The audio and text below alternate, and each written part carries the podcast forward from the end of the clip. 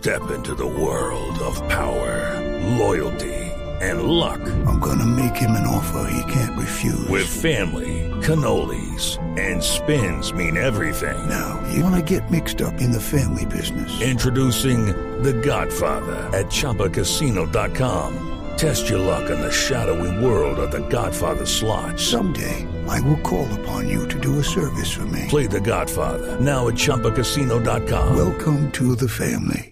Purchase necessary. Group. Prohibited by law. 18 plus. Terms and conditions apply.